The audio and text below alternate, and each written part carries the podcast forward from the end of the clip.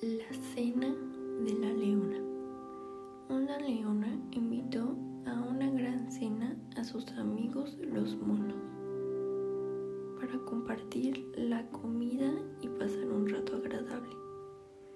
Pero cuando llegaron los invitados la comida no estaba lista. ¿Y ahora qué hago? dijo la leona.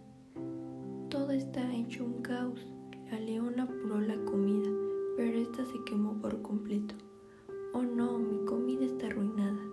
¿Y ahora qué les digo a mis invitados? Salió penada a explicar todo lo que había pasado y encontró a los monos durmiendo la siesta junto a unas cáscaras de plátano. La leona entendió que si se quiere hacer las cosas bien, se las debe hacer con tiempo, con calma y paciencia para no angustiarse después por situaciones incómodas o incluso bochornosas.